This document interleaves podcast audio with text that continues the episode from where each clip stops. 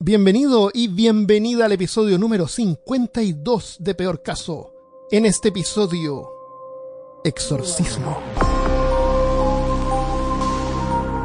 Hablándote desde los lugares más Poseído. de Austin, Texas. Soy Armando Loyola, tu anfitrión del único podcast que entretiene, educa y perturba al mismo tiempo. Junto a mí esta semana está Christopher Kovacevic. Adjúrete, spiritus nequesime, perdeum omnipotentem. Mi demonio se fue. ¿Qué hiciste? ¿Qué le hiciste a mi demonio? Oh, lo siento. Exorcismo, del griego exorcismos. ¿Qué significa sujeto a juramento? Es la práctica religiosa o espiritual realizada contra una fuerza maligna o agente usando algún método para expulsar, sacar o apartar a dicho ente o fuerza de la persona, objeto o área que se encuentre poseído por la entidad maligna. Que, O sea que. Sí. puede ser cualquier o sea, cosa, puede ser un vaso de agua. cosa. Claro, prácticamente. Puede estar poseído. En el pasado y hasta hoy en día, en algunas poblaciones, síntomas de enfermedades mentales como esquizofrenia o físicas como epilepsia podrían hacer pensar a los menos preparados que las víctimas están siendo poseídas por alguna fuerza supernatural. Mientras que la medicina científica tiene métodos para tratar a estos pacientes, otros menos afortunados quedan en las manos de rituales místicos.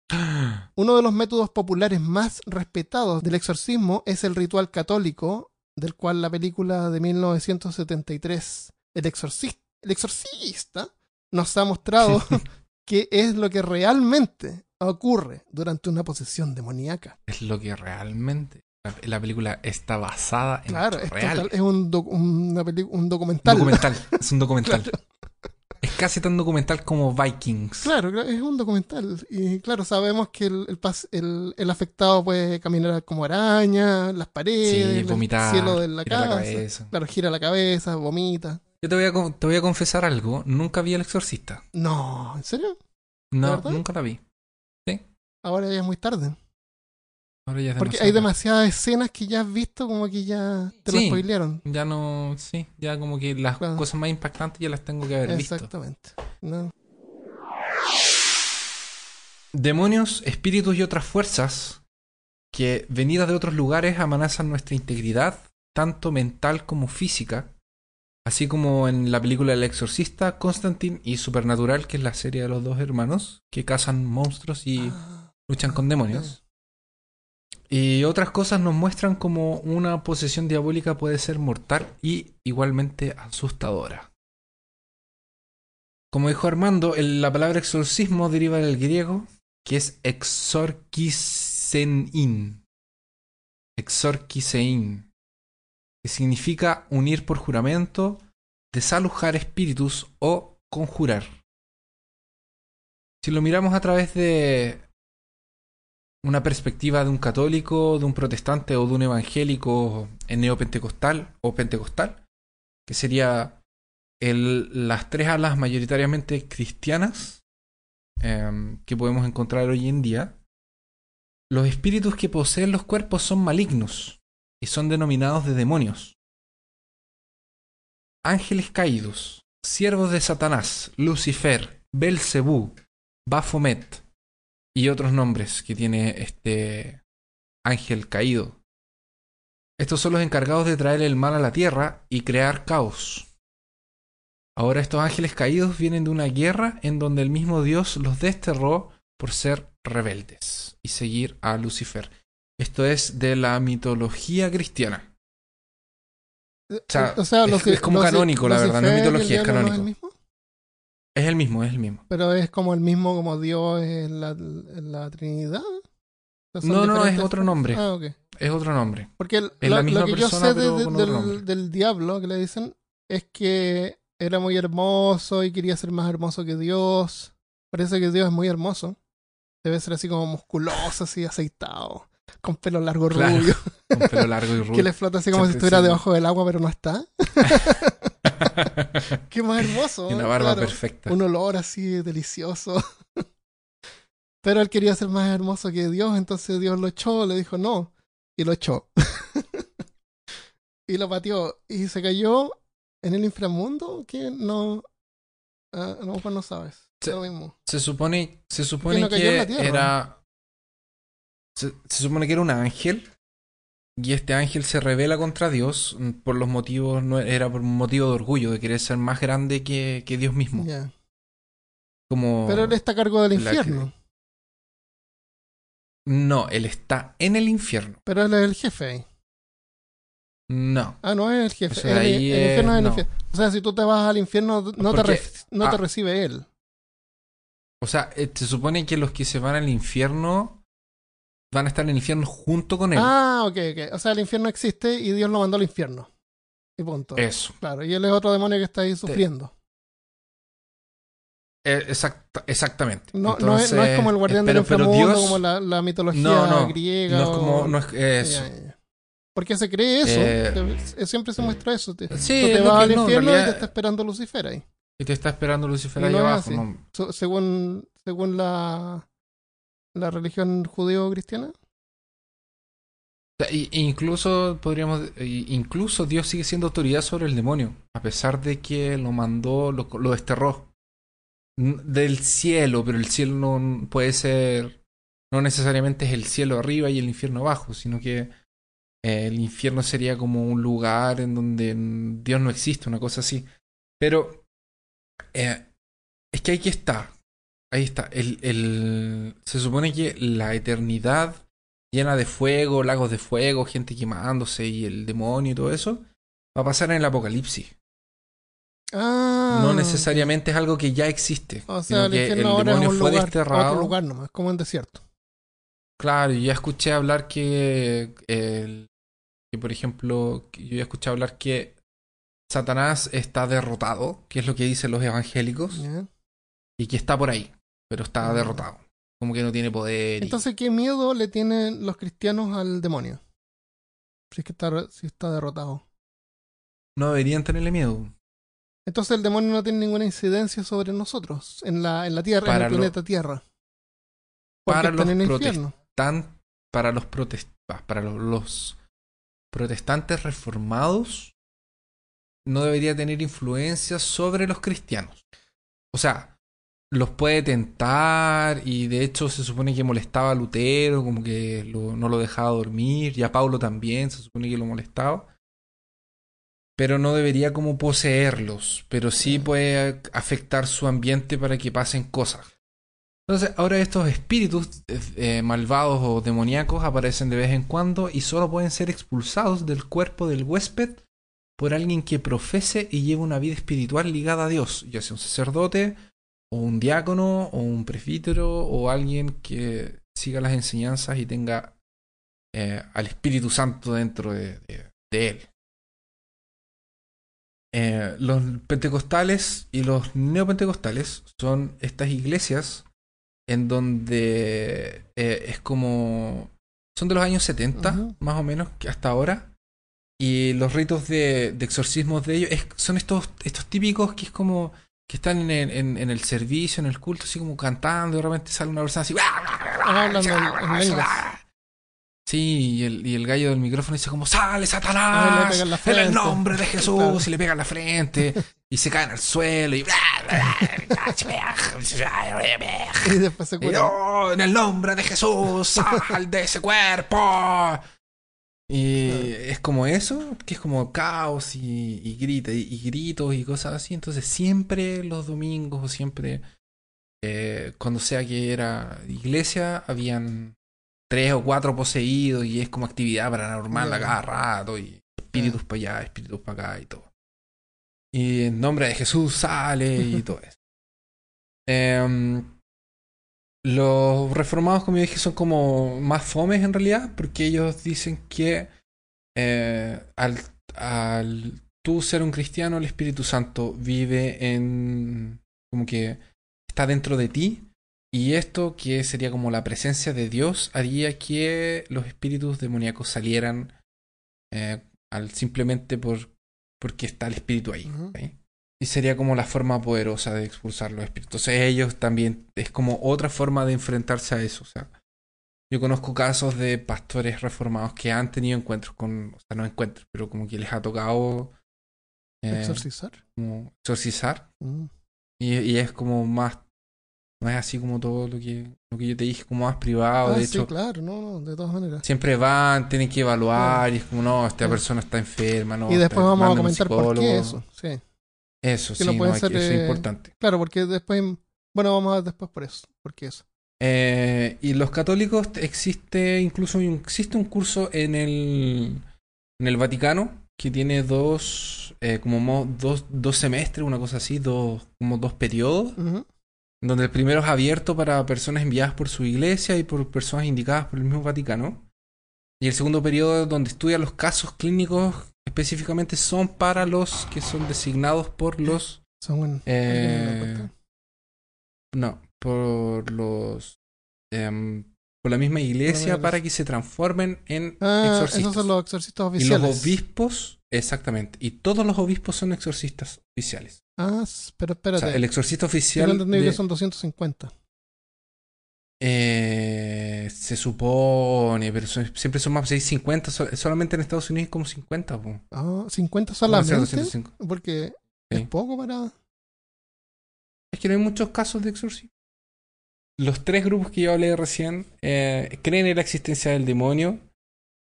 Y, y solo por lo que yo entiendo para los pentecostales y no pentecostales existe una guerra espiritual. Mientras que para Mm. los reformados, Cristo ya ganó eh, la batalla. Ah, ok. ¿Y para los cristianos también? Sí. Supuestamente. O sea, no se preocupen. Ah, y, e- y era lo que decíamos nosotros con... Era lo que decíamos nosotros. O sea, es bueno que...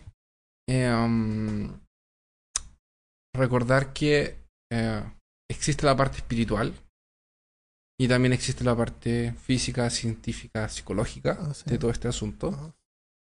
Eh, entonces, a pesar de que los mismos exorcistas que son padres y pastores de iglesias distintas, a pesar de que ellos sí en su fe creen que existen demonios, eh, no van a llegar a la primera señal de, de una- de un comportamiento extraño gritando, tirándoles agua bendita, pegándoles con un rosario o Claro. con una cruz en la cabeza, sino que van a, a buscar siempre primero evaluar la situación y no, no solo evaluar ellos solos, sino que van a buscar la ayuda de un profesional de otras áreas, un psicólogo, psiquiatra, un asistente social, lo que sea. Van a buscar más opiniones antes de ir y ponerse a hacer un exorcismo. Claro, bueno, porque si no, Medio, si no eh, imagínate, pues, lo- los pueden demandar. Si es que algo malo pasa. Aparte, No. si es que se muere la persona, Y ha pasado. ¿Qué vas a decir? después. Y ha pasado. Sí. No, eso, que, que tienen que tener cuidado con la parte legal también. Es- crean o no crean en la, en la ciencia, tienen que tener cuidado con la parte legal, porque si, si tratan a alguien y se muere, como dices tú, y resulta que esta persona tenía esquizofrenia, y la familia dejó de llevarlos al, al psicólogo o al psiquiatra, qué sé yo, o darle sus medicamentos, eh, ellos son culpables de asesinato en tercer grado. O Sí. segundo grado, como se- tercer grado, creo. Parece que es tercer grado Sí, cuando claro. son. Cuando no lo mataron direct- no lo mataron con un cuchillo en la espalda, pero por culpa Cuando de no lo que hizo o por culpa de lo que no Eh, hizo. Claro, como que no tenían intención Claro, de matarlo. Es tercer grado. No, no existía intención. Eh, tengo información sobre exorcismo en otras religiones. Por favor. El, en la India hay un templo que se llama Mahendipur Balaji, que queda en Rajasthan. Tú miras el mapa, es como el centro de la India, es como bien eh, difícil poder localizar, pero es como más o menos al medio.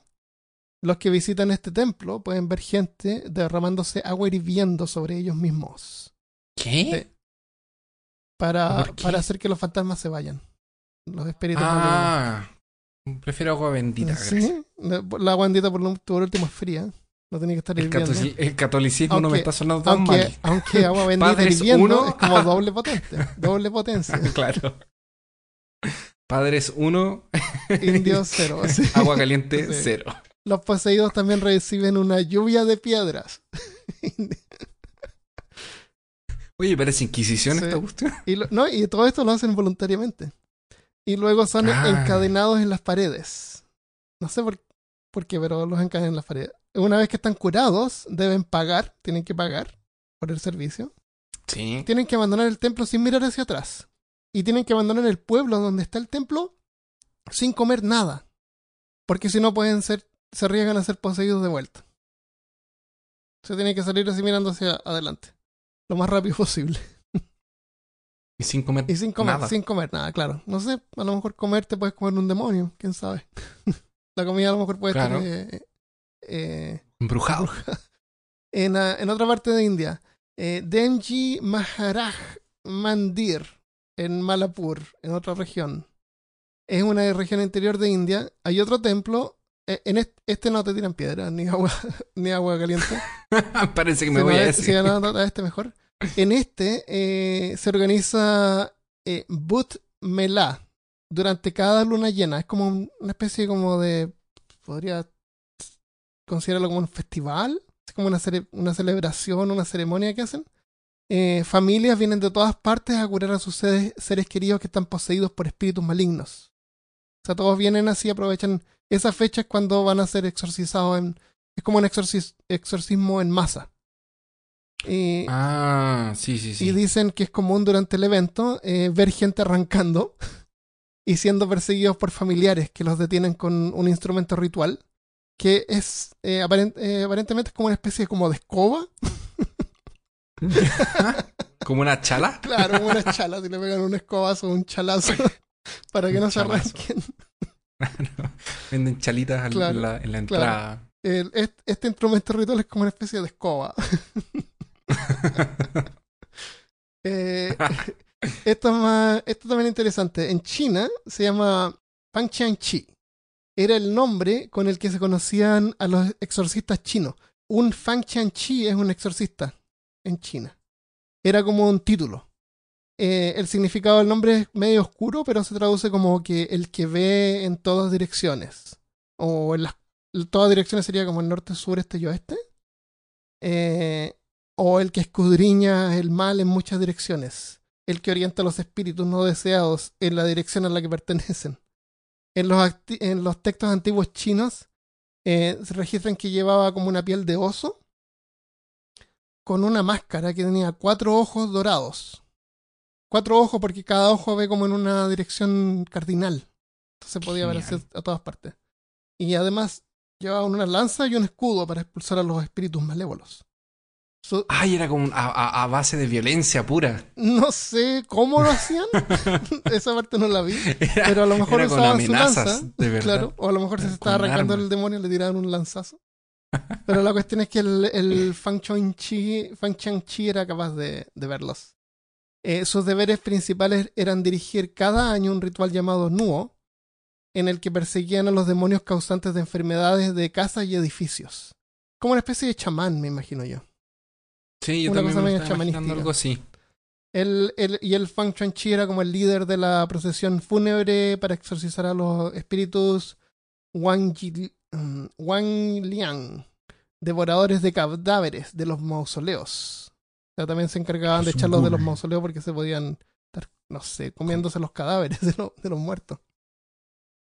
Estas prácticas duraron hasta el siglo III, hasta el siglo X. Los Fang Chi eran especialistas oficiales de Wu Chaman en la religión estatal china. Wu Chaman era el nombre de la religión eh, oficial, me imagino, impuesta por los imperialistas en ese tiempo, pero luego fueron adaptados por la religión popular, donde se representan por el uso de la máscara de cuatro ojos, simbolizando que pueden ver en las cuatro Mm. direcciones. Vamos a dejar una foto ahí en peorcaso.com. Eh, Guinea, que no es Nueva Guinea, sino que la antigua Guinea, que queda Ya. es un país que está al lado norte de África, en la costa del Atlántico, o sea, como más cerca como de España, Portugal, por ahí. Es un pueblo, en un pueblo llamado Maliandou. Creen que el ébola es resultado Son puros maleantes. claro, puros Maliandou. Creen que el ébola es resultado de la brujería y hacen exorcismos para erradicarlo. Ah. Eh, recordemos que antiguamente, incluso hoy en día, eh, muchas veces se confundían las enfermedades con posesiones, enfermedades tanto psicológicas como psiquiátricas. O sea, yo estaba mirando una serie que se llama El Alienista, de Alienist, que está en Netflix y trata sobre eh, los primeros psiquiatras, psicólogos de en la parte de la medicina. ¿Es buena? Es bien buena, es de época, es como 1900. Bien. no voy a decir, no voy a 1940. terminar para que no digan. Claro, es hasta 1940. ya. No, es antes de la Segunda Guerra Mundial, creo, todavía. Debe ser como antes de la primera, una cosa así, por ahí.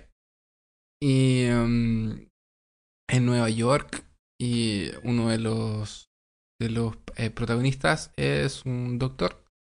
Y le llevan el caso de una niñita que se tocaba. ¿Sí qué? Se to- Er- Es una ni era una era una niñita que estaba entrando en la adolescencia Ah. y ella se tocaba. Entonces la llevan como este hospital claro, pues la llevan como este hospital psiquiátrico y, y un cura va junto con ella así como con la mamá y le dice que estaba poseída, que el demonio de la lujuria, no sé, cosas. Interesante. Interesante. ¿Y qué le hace? Le dice. No, él, él, él, él- él- él- claro, los manda a la casa y en realidad él tiene como un internato, una cosa así, donde trata a esos niños con, con Si problemas. la, cuando, si la ve tocándose, cierra la puerta. Y váyase, señora. Voy a ver Claro. tele. Voy a escuchar la radio. Vaya a escuchar la radio. Déjela tranquila. El, bueno, en esta, este, este lugar eh, que se llama Malian es científicamente reconocido como el nacimiento y el crisol de la versión más mortal del virus del ébola. Creo que tiene como cuatro versiones. El ébola es un virus súper infeccioso, pero no muy contagioso. Se detectó primero en 1976, pero no se documentó una muerte hasta el 2013, como algo más o menos moderno. Y justamente en este pueblito llamado Malian desde entonces se estiman unas 11 muertes, que no es tanto tampoco. ¿El 2013? No. 11 muertes no es como, que como para entrar en pánico, No. Como claro. dos muertes por año. Sí, no, tu- estuve buscando un montón de estadísticas y es como que no es la gran cosa. Pero parece que es súper. Una vez que te da, así es como que ya, te fuiste. Pero no, no es tan contagioso o sea, tampoco. Entonces, eran- que, Eran, fueron 11 muertes y eran 12 contagiados. claro. O no. No, no, si te contagias te mueres. Pero no, Ah, ya. no sé. Mira, eso es. Es súper infeccioso, pero no muy contagioso. Claro, Ya, es letal o sea, si es te le- da. Es letal. Pero es como bien raro que te dé, pero es mejor. Pero como es un virus, eh, lo pueden erradicar. Es, es como que te disparen. Claro, eh, tú te puedes morir. Pero no todo el mundo lo anda disparan. disparando. Si te disparan y te achuntan, Claro, te puede. hay una gran posibilidad de que te mueras. Exactamente. Pero que de ahí que te disparen, como que. De ahí a que te A menos disparen. que en Brasil. En Río de O Janeiro en Texas. también. Pero por lo menos en Texas puedes disparar de vuelta. Claro, en Brasil, claro. con el control de armas que hay, no, no hay- no se puede la disparar de gente vuelta. mala nomás tiene armas. Sí. Bueno, resulta que es realmente uno de los lugares donde se originó el, el ébola. El- y, en los países alrededor, que es Guinea y Liberia.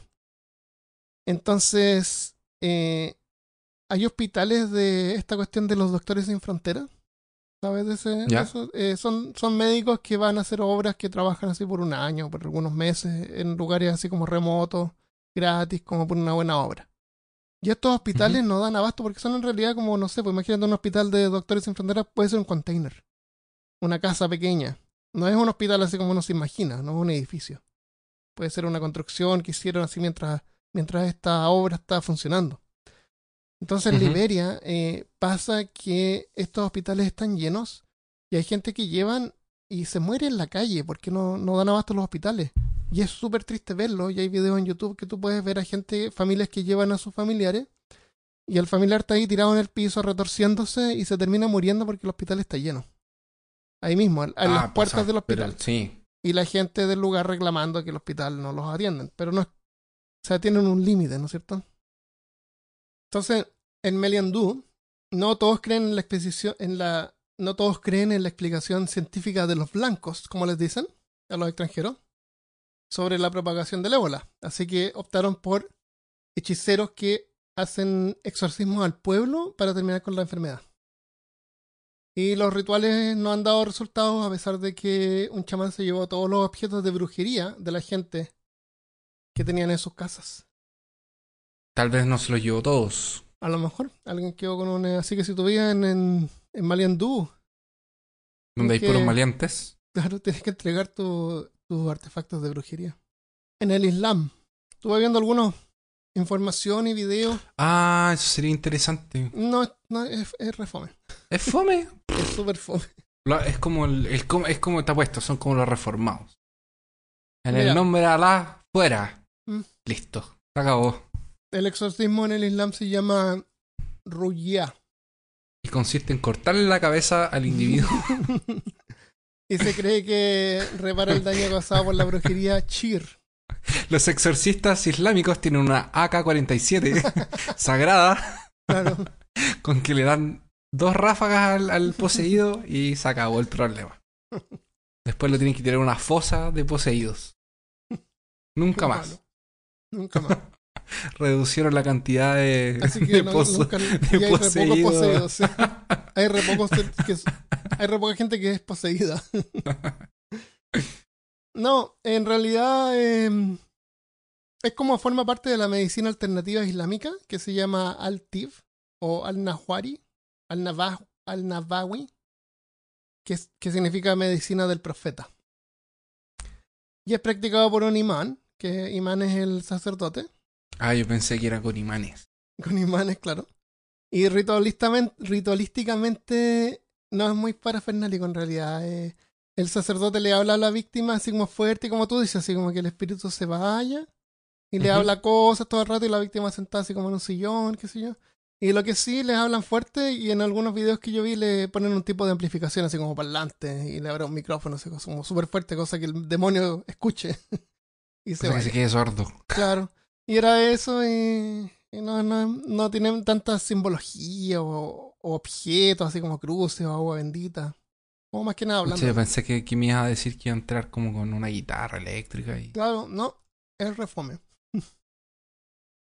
ah, tengo otro en Indonesia, en la isla de Bali, en. Indonesia. Al norte de Australia Sí. hay una serie de islas y toda la, hay un montón de islas que se llama Indonesia. La mayoría de la población es hindú. Hay una doctora que se llama Luz Suriani que atiende a pacientes con enfermedades mentales en las villas más pobres, que generalmente son personas con esquizofrenia o enfermedades mentales así. Y a veces son, muchas veces pasa que son violentos. Entonces los tienen que dejar como encadenados afuera de la casa. La, las familias, le- algunos les hacen así como una jaula, Ujú. Eh, otros los encadenan así de, de plano, así como de, la, de los pies, eh, los pueden poner así como en una... Como, como, no sé cómo se llama esta madera cuando te ponen así como una madera que tiene como una semiluna y después cierran la otra parte de la madera, de la tabla de madera que tiene otra semiluna y te dejan así como las manos o los pies como... Ah, como en la Edad Media cuando Claro, no querían encontré- castigar no a alguien. Claro, no, no logré encontrar el nombre de ese objeto, pero creo que todos lo vamos a visualizar.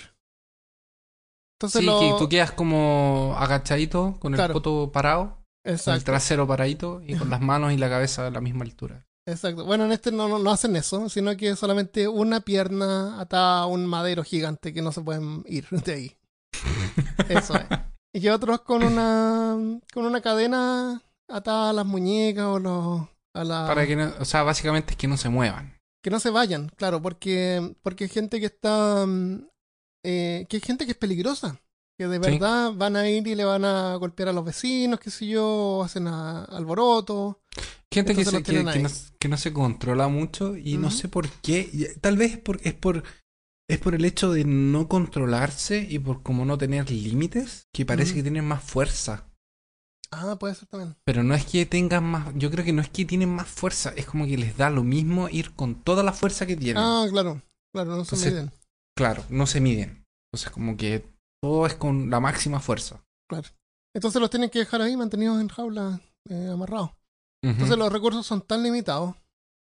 La doctora esta eh, les da antipsicóticos, que los mantiene Ya, mejor bueno. por algunos días.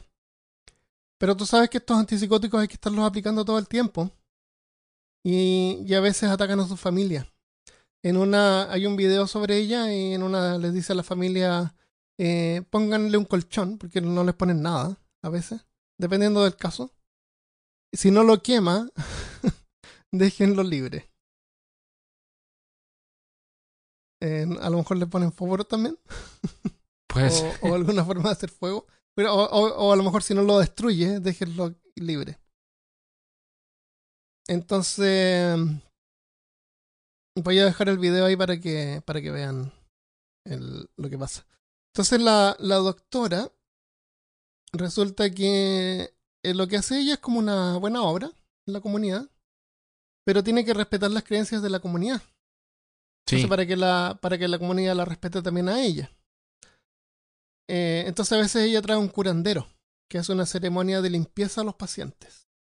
Y ella dice que si solamente usa métodos modernos, así como medicina científica, la gente va, la va como a ignorar y va a llevar a los pacientes igual a un curandero. Ah, entonces, para ya, ella tiene que usar los dos y lleva a alguien de mejor reputación o que va a hacer el trabajo bien o, o que no va a dañar al paciente Claro. qué sé yo. Entonces la, la, la ceremonia no le hace ningún daño al paciente y, y la manipulación del curandero es como una especie de exorcismo también porque tiene como harta energía y le habla y le grita en hindú, qué sé yo, Oye, y le pega en la frente y todo eso. No solamente sacerdotes certificados pueden realizar exorcismos. Hay varios expertos, entre comillas, que ofrecen sus servicios en forma comercial, por lo menos acá en Estados Unidos. Tengo dos ejemplos acá. Ed and Lorraine Warren, que a lo mejor tú los vas a mencionar y a lo mejor tú puedes mencionar sobre esto, son investigadores paranormales que se hicieron famosos por el exorcismo de una casa. ¿Eso lo tienes tú? no. lo tienes? No. Ed and Lorraine Warren son, eran investigadores profesionales. Esto pasó en el 1974. Ujú, Estamos que se hicieron- modernos. ¿sí? Se hicieron famosos por el exorcismo de una casa de la familia Smurl, que según dicen había sido poseída por, el poderoso, por un poderoso espíritu entre el 1974 y 1989.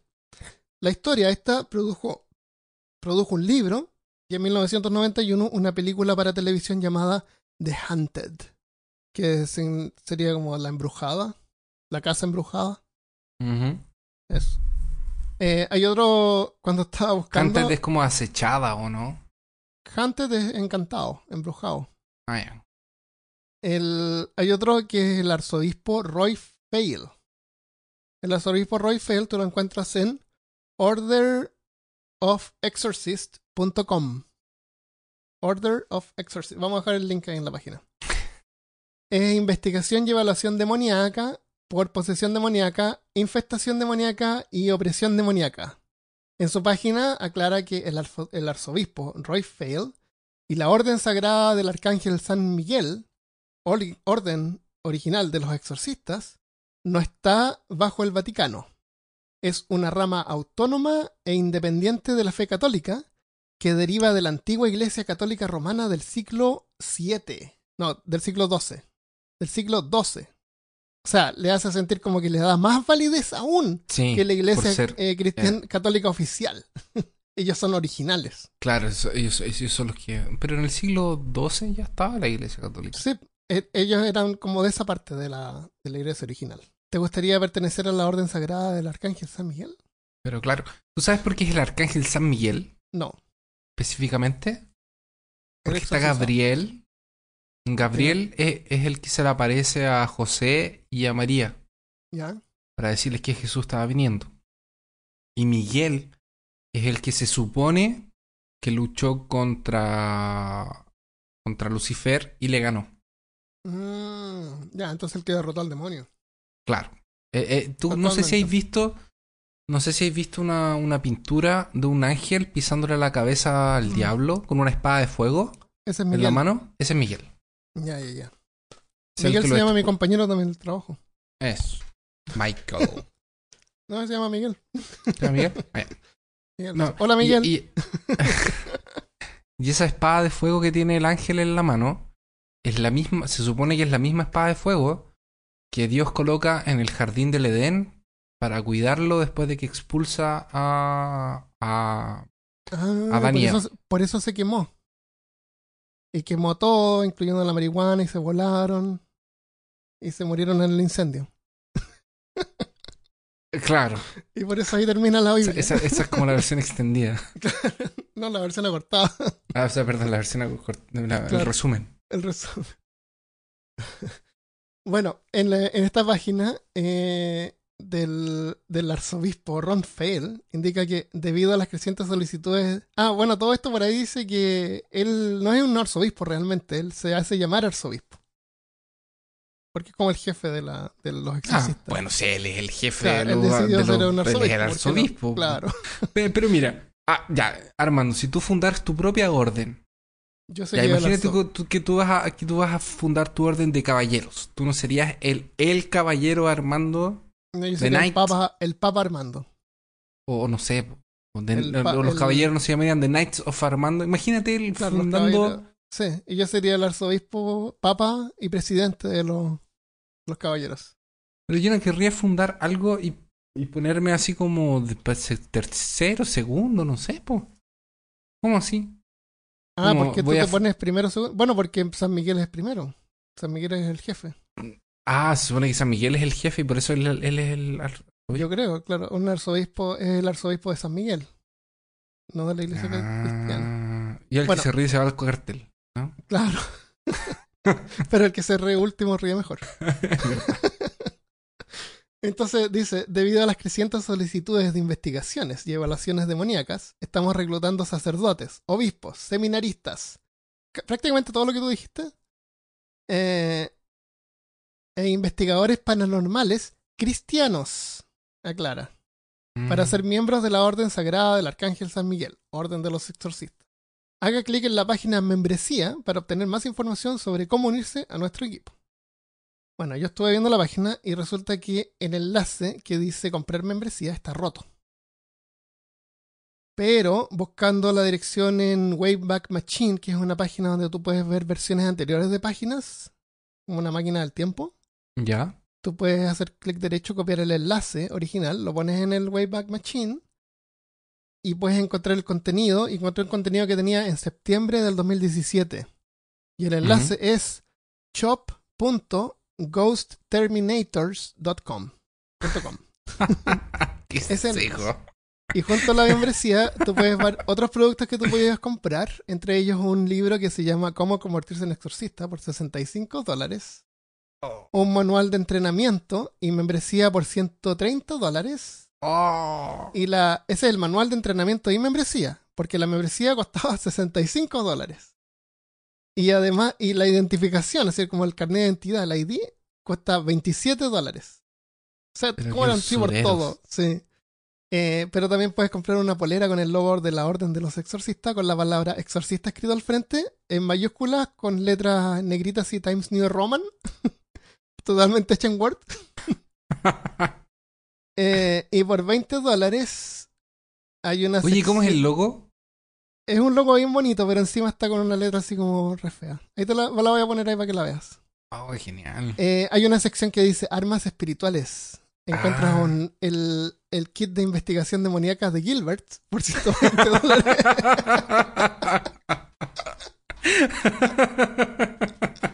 Una caja, un rosario, botellitas de agua bendita, Una una sotana. Biblia, claro, la sotana.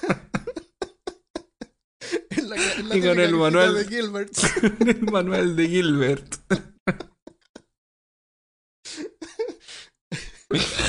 Ah, y ahora vamos a producir nuestra agua bendita. Claro, ¿cómo se Ve a, ve a comprar agua a la tienda más cercana. Claro. Las venden en botellas de 200, 500 y un litro. ¿Sabías que el agua es una molécula de oxígeno y dos de hidrógeno? ¿O al revés? El agua tiene un ciclo en donde pasa por los tres estados: sólido, líquido y gaseoso. A los Ahora- demonios no les gusta el líquido. Oye, pero ¿quién trate que, que, que tenía un kit de, Sí, de verá, Gilbert el kit de de exorcismo. Sí, no es de Gilbert, pero es de, de verdad. Y valía 120 dólares. Oh. Y eh, puedes comprar también un rosario plástico que brilla en la oscuridad por 3 dólares. Por si se te cae en medio del Claro, exorcismo. claro, nunca, claro, tenía un valor útil. Eso. Eso es, así que puedes ordenar exorcismo. Y aparte, bueno, estamos bromeando, pero hay un montón de lugares en internet donde tú puedes ordenar un, un exorcismo o una investigación y un experto, entre comillas lo voy a poner, pueden a- ayudarte. Por último, te van a decir que no, es un, que no es un demonio y es alguna otra cosa. pero a lo mejor te cobran igual. Oye, eh, esto, eh, estamos bromeando, pero yo me acuerdo cuando vivíamos en La Serena, hay una iglesia católica ahí, en la plaza de. La Serena. Y a un lado, a un costado de la iglesia, hay una especie como de tienda, no sé si es tienda slash museo, pero tenían, me acuerdo, un, un kit de, de exorcismo. En una caja de madera, así como antigua, con una Biblia y rosario y todo eso. Como con estola y todo el cuento. Sí, creo que sí, era legal. Genial. Genial. ¿Será que lo vendían? No me acuerdo, eso no me acuerdo Un si lo vendían o era una especie de museo, porque tal vez era como más un museo que, que tienda. Por- Porque era, estaba como en una vitrina y habían varias cosas en las vitrinas. Yo creo que más como un museo, pero lo encontré genial, porque era legal, o sea, una iglesia eh, católica.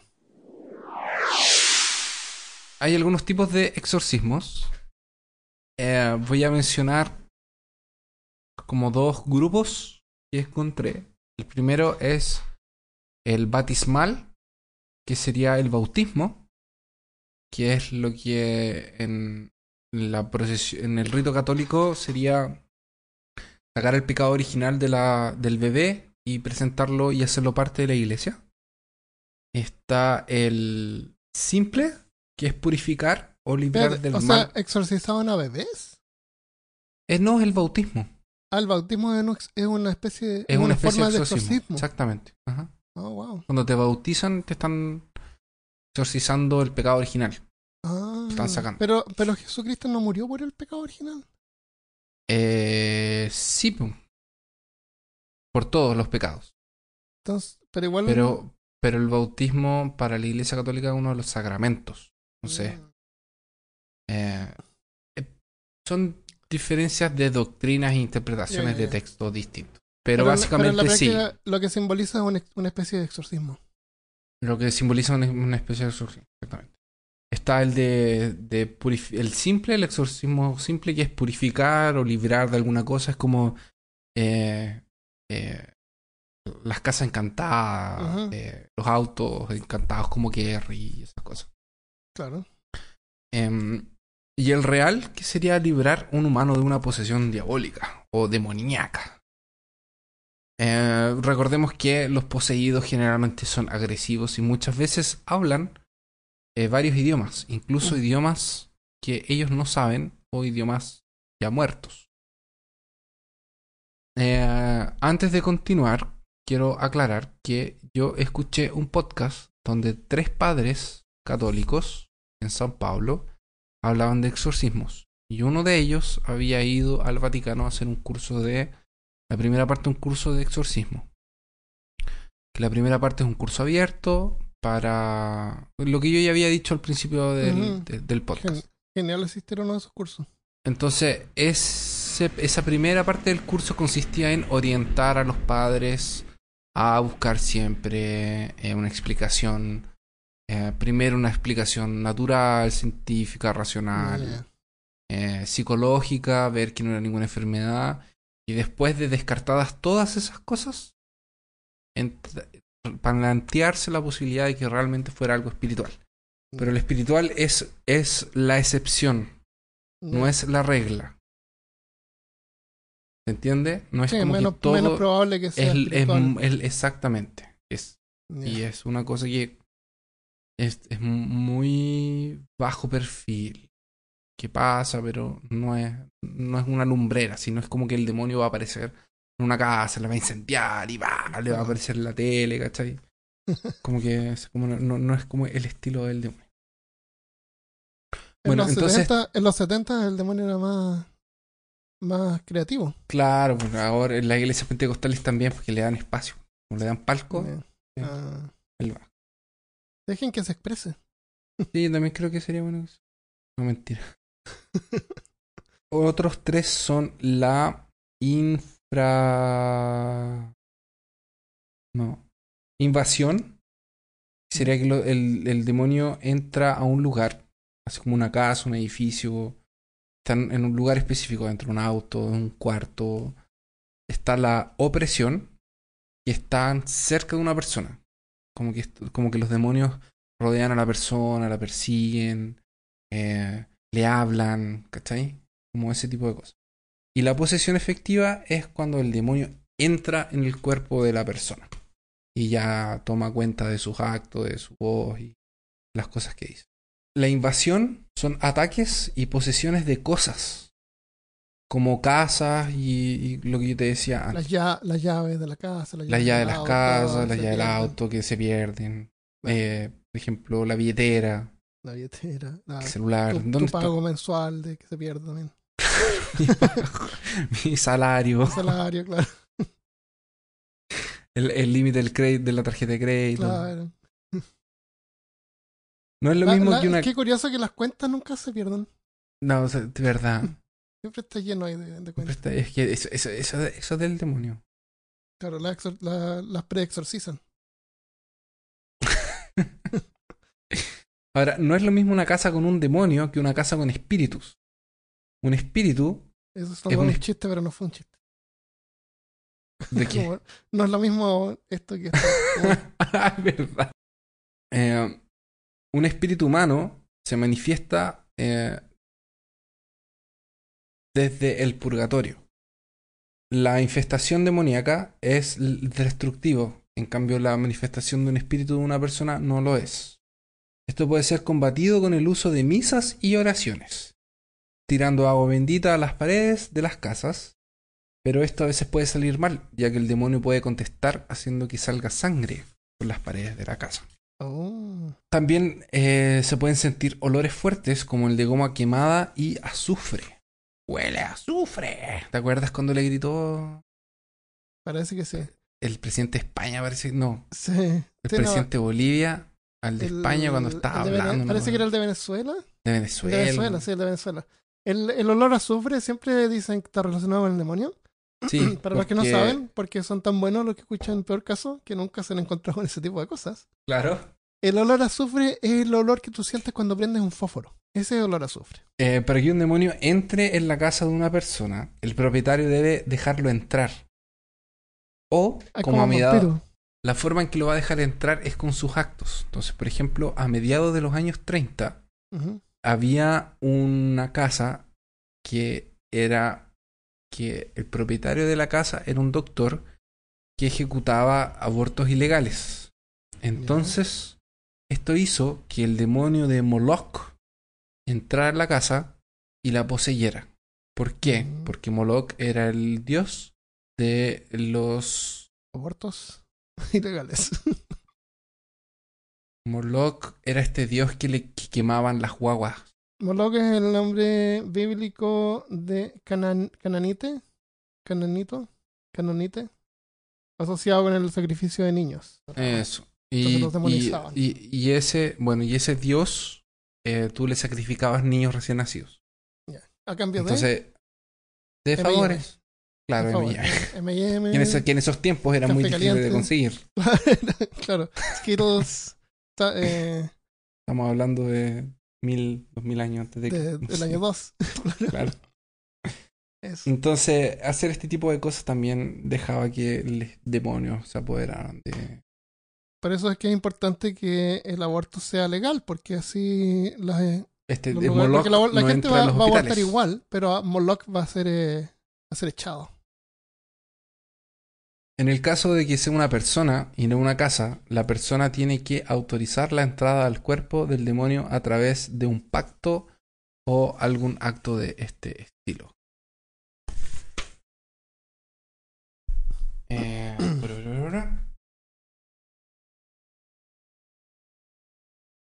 En los registros del Nuevo Testamento vemos que Jesús envía a sus discípulos a expulsar demonios. Y claro, él mismo también los expulsa. Una vez exorcizó un hombre eh, que tenía como 300 demonios y los envió a unos 300 animales para que se tiraran por, por un barranco. Ya voy a leer esa historia. Wow. No, una persona no puede tener no, no un demonio, sino que más de un demonio. puede tener varios espíritus en- dentro de un cuerpo. ¿Y, y ángeles nunca, nunca son poseídos No. por ángeles o algo? ¿no? O sea, en Supernatural se supone que también los pueden poseer, pero deberían funcionar como con la misma. Con- como con la misma ciencia, me imagino, no sé.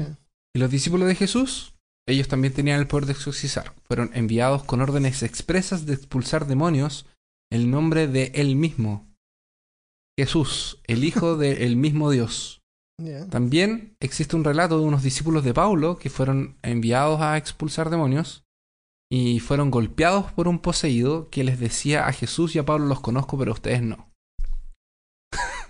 What? ¿Cómo fue? ¿Cómo fue? ¿Quién dijo eso? ¿El demonio? El demonio. Dijo a, a Pablo lo conozco. A Jesús lo conozco, pero a ustedes no. Y les empezó a pegar a los discípulos. Oh, Parece que la autoridad no servía para terceros. Le tenía respeto a Jesús nomás. Claro. Entonces aquí vemos una, una diferencia entre el ritual católico y el de los evangelios, en donde no se necesita nada más que una oración y una autoridad al mismo Jesús. Los evangélicos. Eh, no es nada muy épico y parafernalio Los como fome, Constantine fome. Y ejemplos así. Claro. Ahora, hay un pasaje que es bien, bien terrorífico que dice así. Esto está en la Biblia. Cruzaron el lago hasta llegar a la región de los que era, Gerasenos.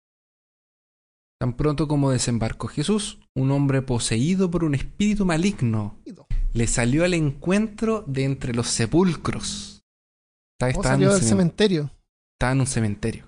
Wow. Este hombre vivía en los sepulcros. Los sepulcros antiguamente eran cuevas Cuevas, claro.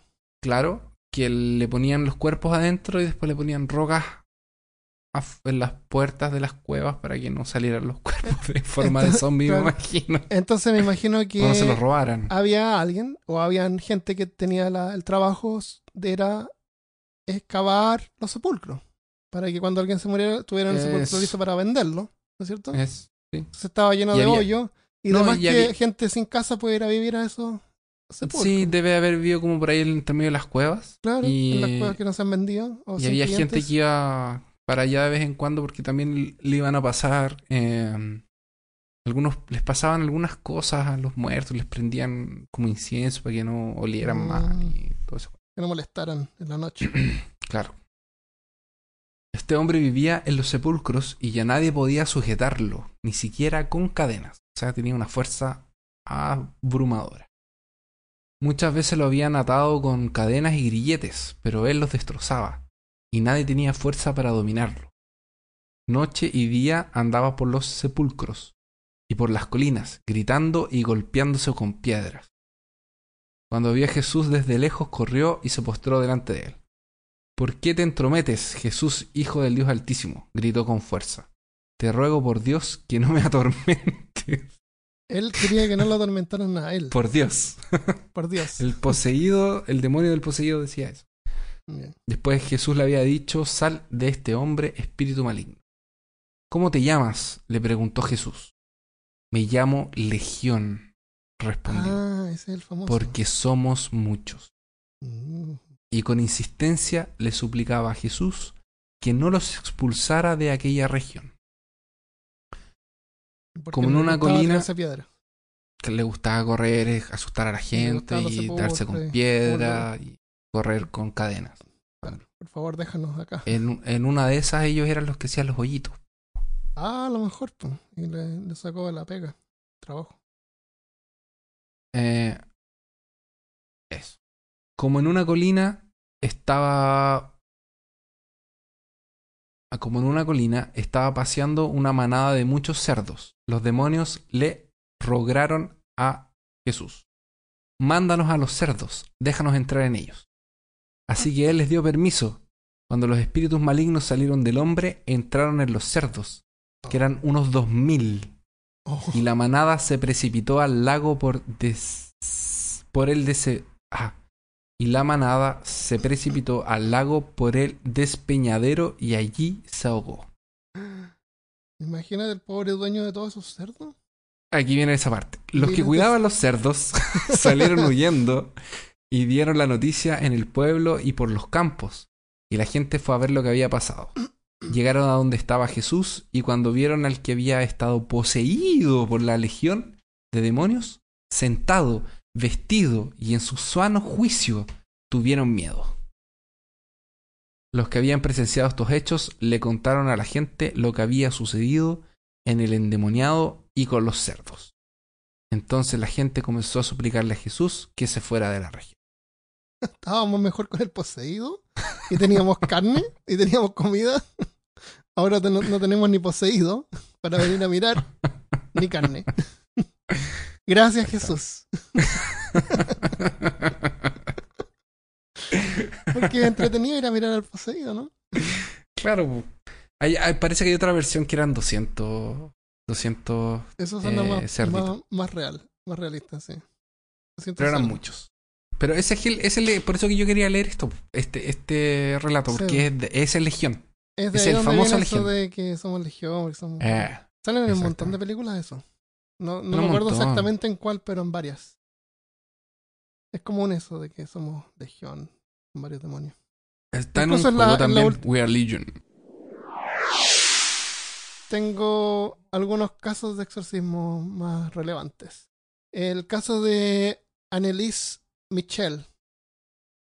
Tal vez uno de los casos más aterradores en la historia de Annelise Michel inspiró la película del 2005 El exorcismo de Emily Rose. Annelise, que se llamaba Anna Elizabeth, que se, que se corta como Annelise, una joven alemana nacida en 1952, había luchado desde muy pequeña por una enfermedad mental, diagnosticada con psicosis epiléptica. Y también experimentó depresión y alucinaciones visuales y, audio, y auditivas. Y audiovisuales. por lo que fue hospitalizada. Eh, nosotros hablamos sobre esquizofrenia en el episodio 39. ¿Quieres saber más?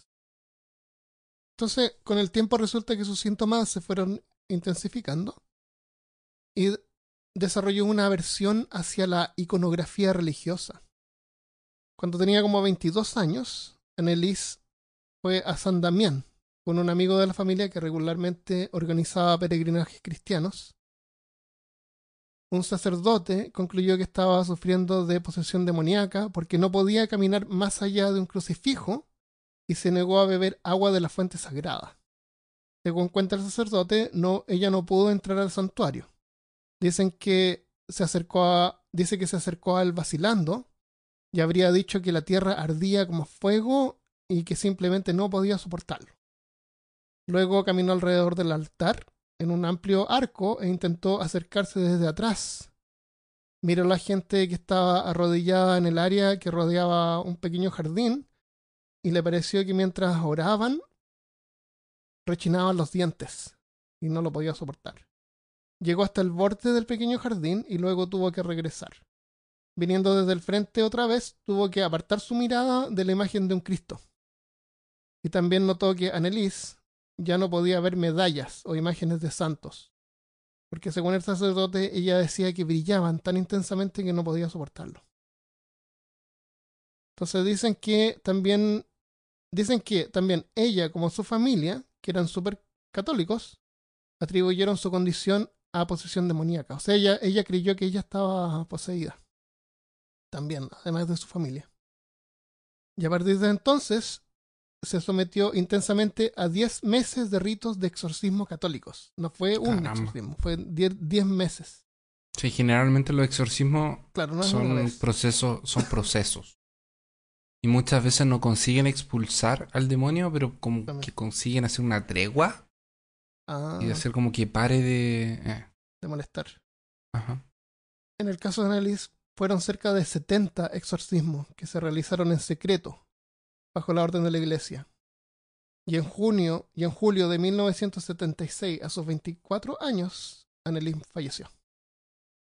Y una autopsia declaró que su muerte fue el resultado de desnutrición que había sufrido en manos de los sacerdotes y su familia, que durante los exorcismos y que durante los exorcismos interrumpieron las consultas a los médicos. Ah, este no es de la película. Sí, y también es un caso real. Esto fue un caso real. La familia y los Mm. sacerdotes involucrados fueron investigados y terminaron acusados de Sí. homicidio negligente Sí.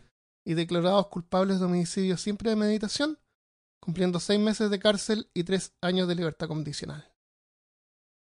Por eso es que tienen que tener cuidado Antes la de parte empezar a hacer. Sí. claro.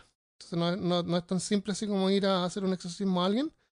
Si es que tiene una enfermedad mental, eh, uno podría matar a alguien sin, sin querer. En 1949, en abril, en Missouri, un padre que aún vive en un. eh, En una cárcel. en una cárcel, no, que vive como en un asilo de ancianos. Él confirma que esta historia realmente pasó porque él estaba ahí mirando.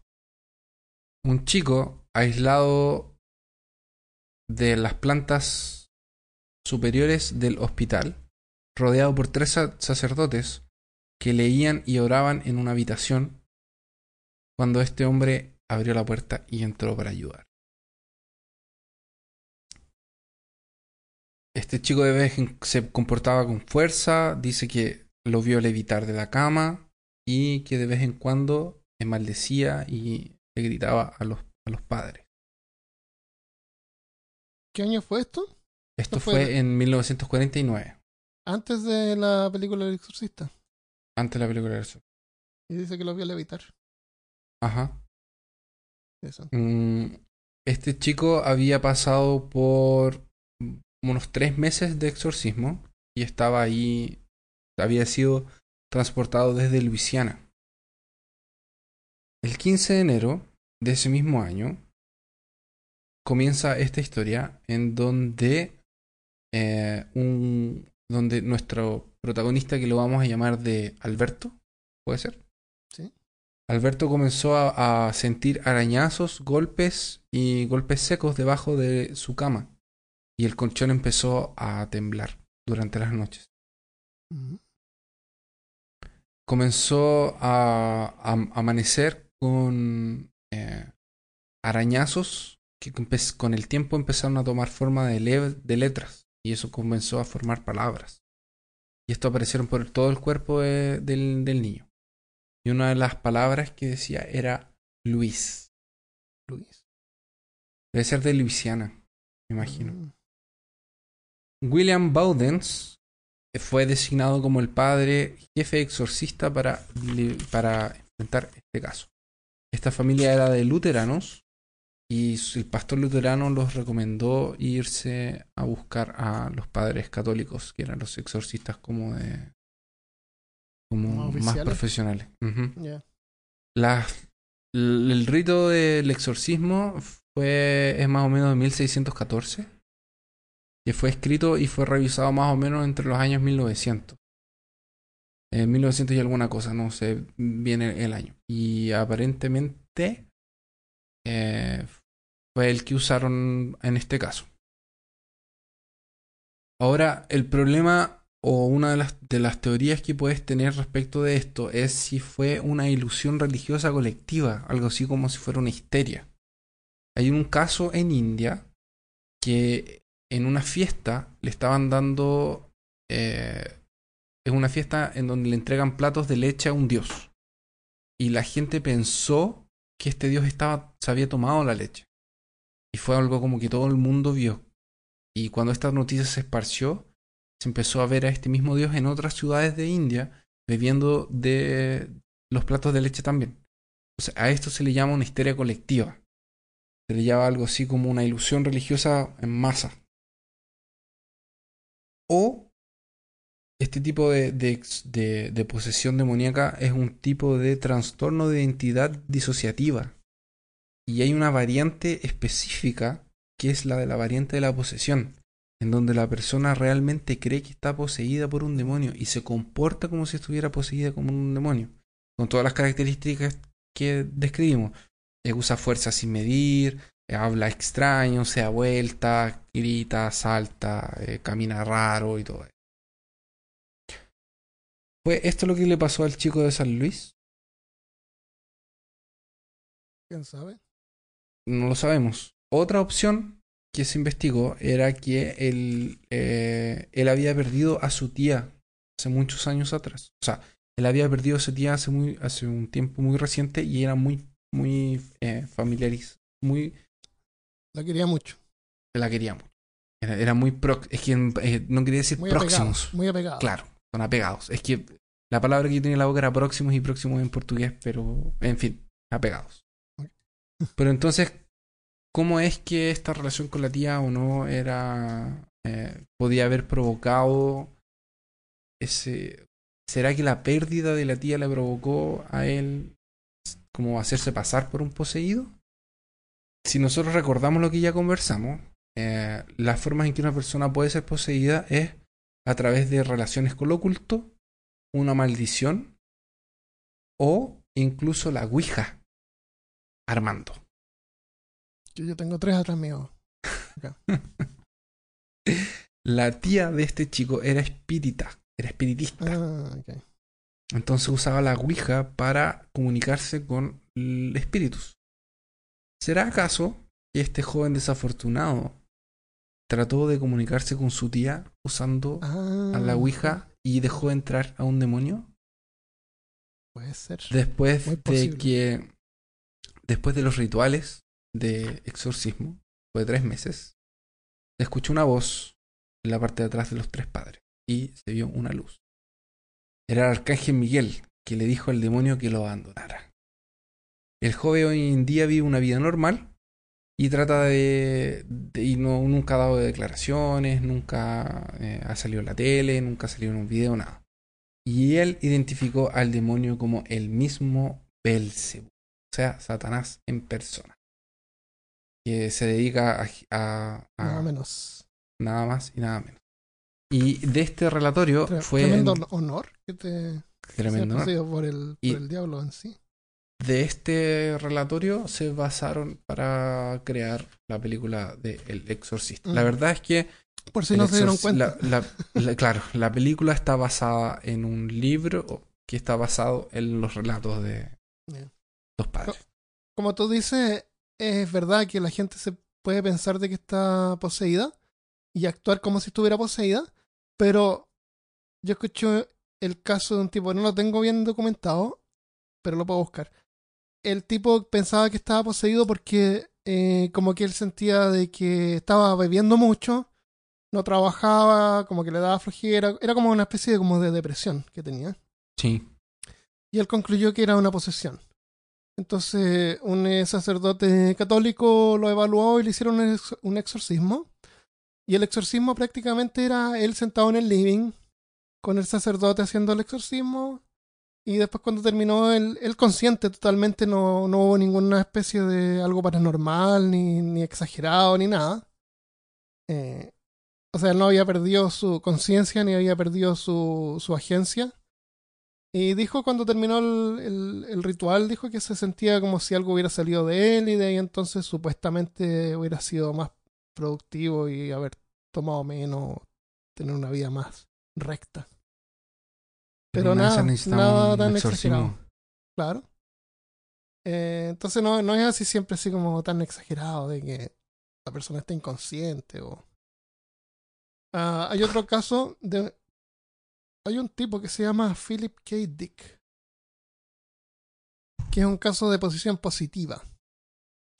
Él es el autor del libro que se llama Sueñan los androides con ovejas eléctricas. De Que es donde se vaciaron para hacer Blade Runner. Blade Runner, correcto. Es el autor de la, del libro en que se basó Blade Runner.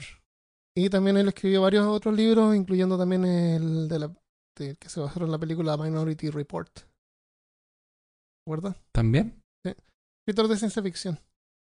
El autor este cuenta que en un punto de su vida fue poseído por un ser, por otra inteligencia. Él le llamaba una especie de alien, de alienígena. Y este supuesto alien eh, puso su vida en orden.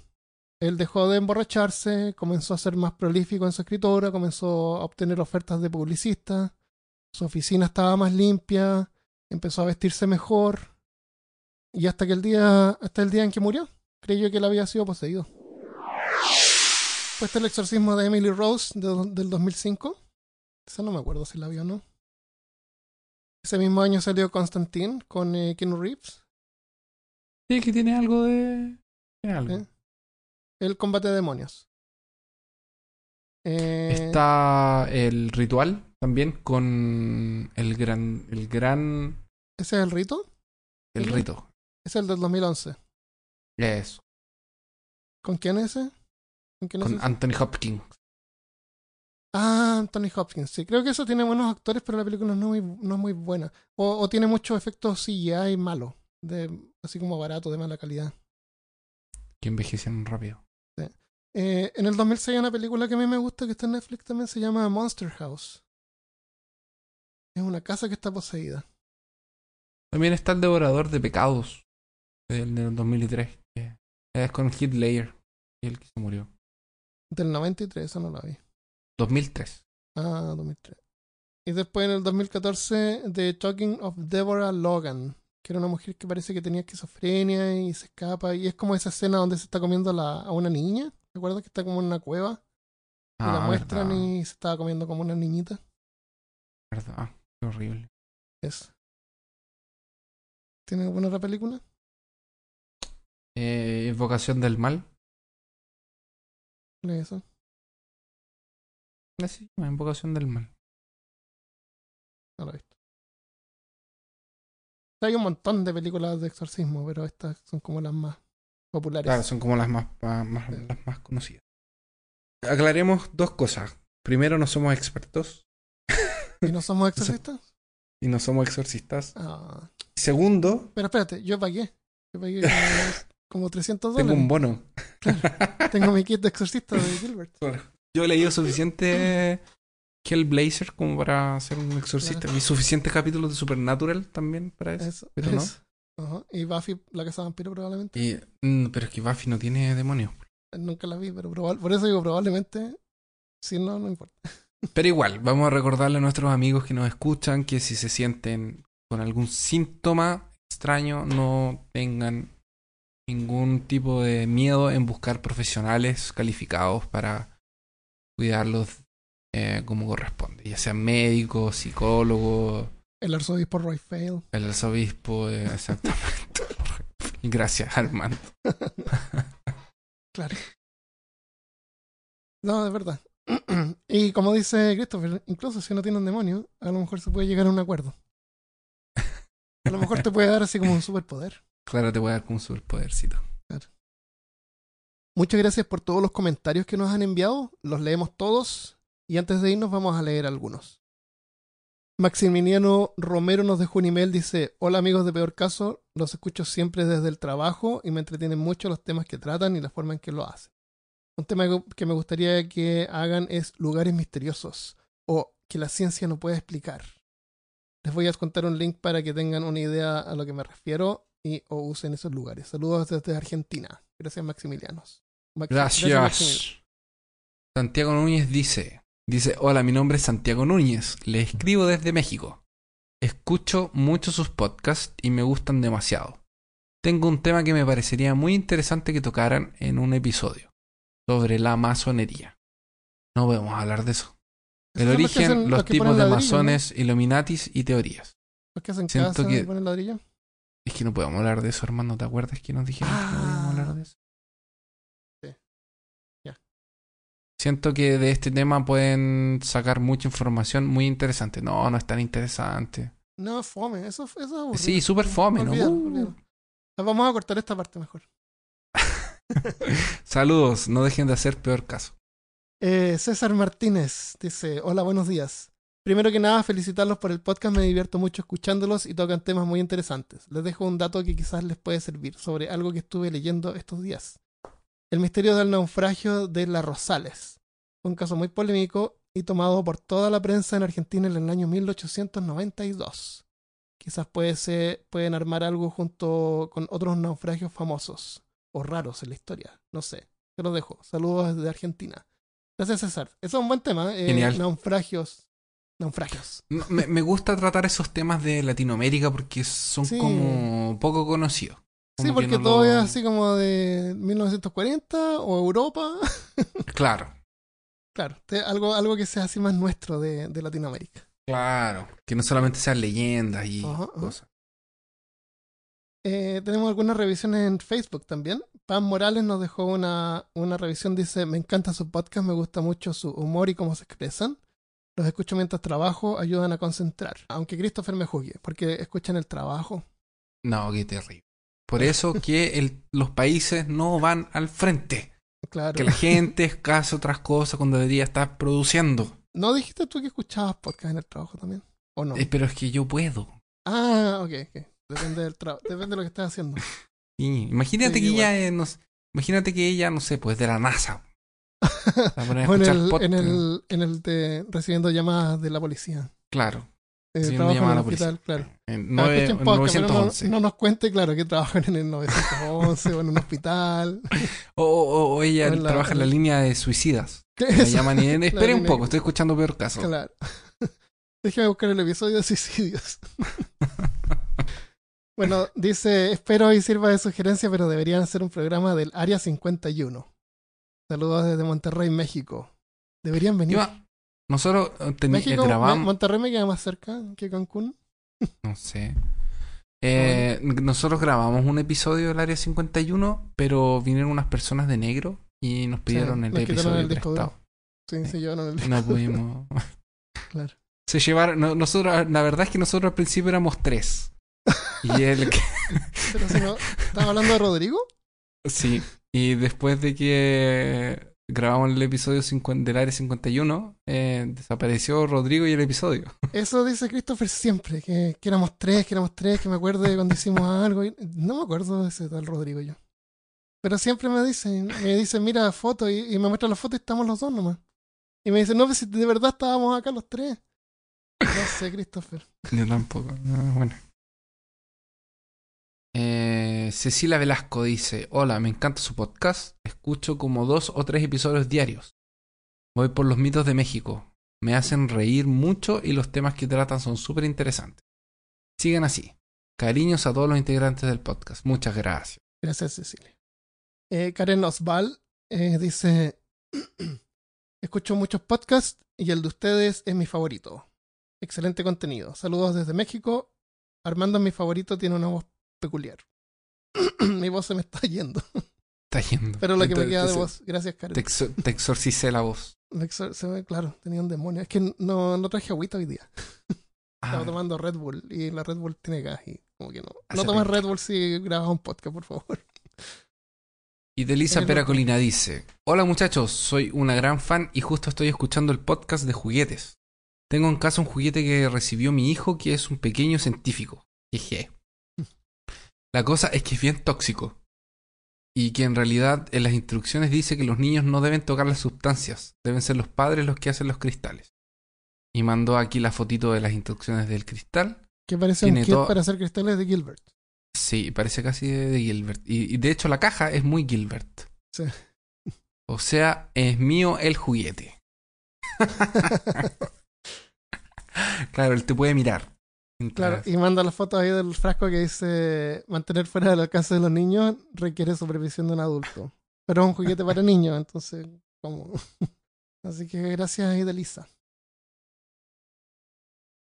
Y ayuda a tu hijo para que se convierta en científico. Claro, puede ser el próximo. Eso. Y, y gracias a todos los que nos mandan mensajes por todas partes, los leemos todos. Obviamente no nos da el tiempo para leerlos todos, pero los leemos todos y les damos gracias de corazón. Sí, muchas gracias por compartirnos y por darnos cinco estrellitas y recomendarnos en Facebook. Eso. Así que lo dejamos hasta acá y nos vemos el próximo lunes. ¡Adiós! Adiós.